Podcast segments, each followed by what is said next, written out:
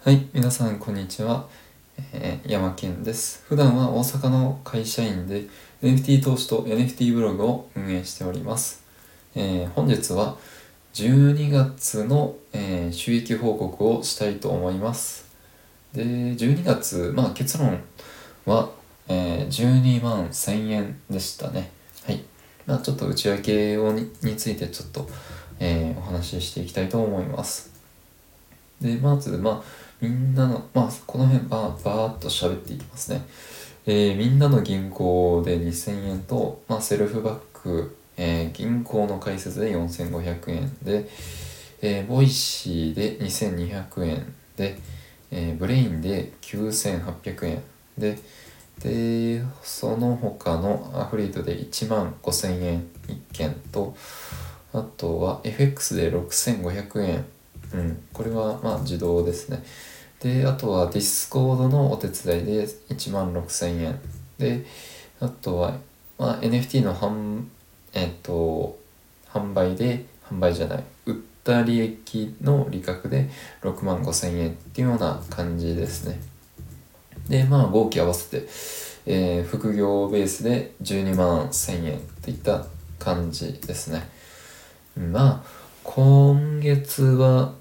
うん、そうですね。NFT の売った金額が大きかったですかね。うん、前月は6000円ぐらいだったんで、まあそうですね。まあ売っても結構こう、まあガチ法してる、まあ、ものではない、えー NFT が、えっと、ほとんどなので、まあ、ガチ法してるやつはほ、えっと、ハードウォレットに入れて、まあ、保管していて、まあ、3年後か5年後ぐらいに、うん、まあ売ろうかなってちょっと初めて検討するぐらいなので、うん、まあって言って今回売ったのはまあメインのものではないっていうふうにはい捉えています。でまあインスタでまあこの、えー NFT の1年間の、えー売却利益でいくとまあ50万近くになったんですけれどもまあそこで質問されたのが、まあ、アローリストってど,、まあ、どうやっててもらってますかみたいな感じの質問だったんですけども基本僕はあんまりアローリス取りに行ってないですね。うん。まあ勝ち馬の銘柄しかほとんど僕は取りに行かないのでうん。まあなんでかっていうとこう勝ち馬じゃないとあとなんでしょうね。いろんな、まあ、例えば勝ち馬じゃないものを拾ってしまうと、まあ、ミント割れしてしまったり売ってもまあ損切りとか損してしまうことが、まあ、起きてしまうだろうなっていうふうな、えーっと思っているのでまあなのでえっとなるべくアローリストっていうのは拾わ拾いに行かないようにはしています。まあ一応なんかこう抽選とかでああった時はまあ参加するんですけれども、まあ、基本はあんまり参加しないようにはしています。でまあ勝ち馬銘柄だけ見ておけばまあ大丈夫かなっていうような感じですね。うん。まあもう もうちょっと勝ち馬銘柄についてお話しするとそうですね。えーまあこの先のチャンスで言うと、まあ、LLAC とか TMA とか、まあ、NOA あたりですかね。まあそういうあたりの、まあ、NFT 銘柄を、まあ、見ておけばいいんじゃないかなっていうふうに思ってますまあ僕もその銘柄は注目してるんでうん、まあ引き続き、えー、とコミットしていこうと思います。まあもちろん、まあ、すぐに売るような銘柄でもないですし、まあ、3年5年と、うんまあ、長い年月を見てあげて、まあうん、その時に初めて、まあ、どうしようかなぐらいの感覚でいいと思ってます。うんまあ、すぐに損切りしても損切りじゃない、えっと、売却してもあんまりいいことはないのでそうですね。今まあしかも含み益というか利確の益で言うと民民としてすぐ売り抜けるっていうよりかはまあ3年5年経って売った方が確実に利益ってまあ確実じゃないですね。まあリターンは大きく見込めるのでまあ長い年月を見てまあ売ってあげたらいいんじゃないかなっていうふうに思ってます。まあそうですね。あとはまあアフリエイトはまあ大体ツイッ Twitter 経由で、まあ、発生することが多いんですけれどもやっぱりいかんせん Twitter って結構こう競争率が高いのでまあ埋もれてしやしまいますよね。なのでまあちょっと、えー、1ヶ月前に Pinterest を始めて Pinterest から、えー、1.2万円ぐらい発生し始めたので、まあ、そこでちょこちょこあビジネス層を、えーと、取り揃えていこうかなっていうふうに思ってます。あとは、まあ、インスタもビジネスブームになってきているんで、まあ、インスタで、まあ、集客してマネタイズしていこうかなっていうふうにも思ってます。まあ結構あれスライド10枚作るのとか結構大変なんですけどね。大変なんですけど、まあ、あまあやる価値はあるかなっていうふうに思ってます。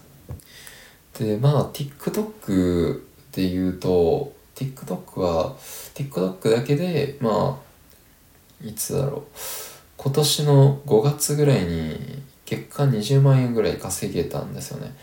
でも、まあ今やっても全然リーチしなくて、うん、まあそれはなぜかっていうとやっぱりビジネス層がちょっと、うん、停滞している、うん、まああれですねトレンドというかまあリーチさせないようにこう設定されてるのかなっていうふうにも思ってるんですよね。まああの TikTok って、えー、まあ若い女の子が、まあ、結構中心で8割ぐらい、まあ、そうなのかなっていうふうに思ってます。まあスライドをスキップしてもらったらこう、まあ、分かってもらえるかなと思うんですけれども、まあ、若い女の子がメインででその間に、まあ、ビジネスなんかまるで稼げますみたいな感じで来たらこうすごい嫌じゃないですか。うん、なのでとビジネス層はまだなのかなっていうふうに思ってます。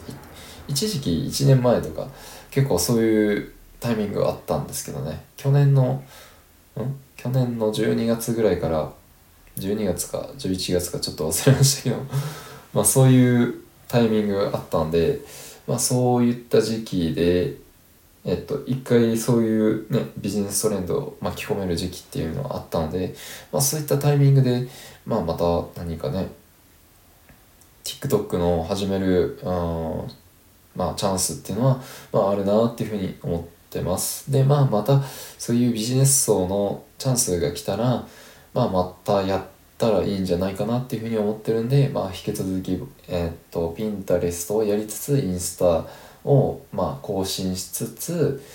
うん、まあ、さっきのトレンドを掴んでいきたいなっていうふうに思ってます。まあ、音声配信も今後僕は伸びてくるだろうなっていうふうに思っていて、えー、そうですね。なんか今、よく見るのが、インスタで稼ぐ方法とか、ツイうん、まあ、SNS で稼ぐ方法とかって結構よくね、TikTok で稼ぐ方法とか、なんかそういうのをね、 Brain で見ると思うんですよ。うん。でも Brain でまあない教材ってやっぱ音声ってないじゃないですか。そう音声ないなと思って。そう。だからここすごいチャンスやなっていうふうに思ってるんですよ。うん。まあなんか芸能人がやっても結構音声途中ですぐやめちゃったりみたいな更新がまあ途絶えちゃったりみたいな、えー、あるみたいですね。そう。なのでまあ音声はまだこう未開拓すぎるというかうん。まだまだチャンスだなっていうふうに思っていて。で稼ぐ人でいうと一月100万200万ぐらいまあ結構トップ トップユーザーですけどまあそれぐらい音声で稼げるうんなっていうふうに見ていて思ってあだからこれはすごいチャンスだなと思って見ています。まあもう少し音声で言うと音声は一月100万200万稼げるのは何でかなっていうふうに思って考えたんですけどやっぱりサブスクだからかなっていうふうに思っていてサブスクってこうやっぱり自動で更新されていくじゃないですか。なんかこう毎月毎月なんか服を買うのにまあ一回一回決済するとかだったらちょっと抵抗あると思うんですけど音声ってあの一回登録してしまったらもう Amazon プライムみたいにずっとさあの自動的にまあ決済されるんでスマホみたいスマホ代みたいな。そうだからあのまあ定期